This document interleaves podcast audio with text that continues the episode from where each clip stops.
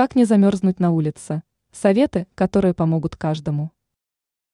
Зима – время минусовой температуры, когда возникает риск получить обморожение. Как не замерзнуть, находясь на улице? Разберемся в этом более подробно. Слои одежды.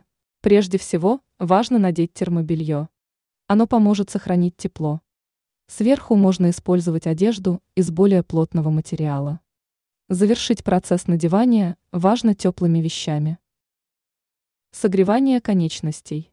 Если будут мерзнуть руки и ноги, то тело начнет быстрее терять тепло.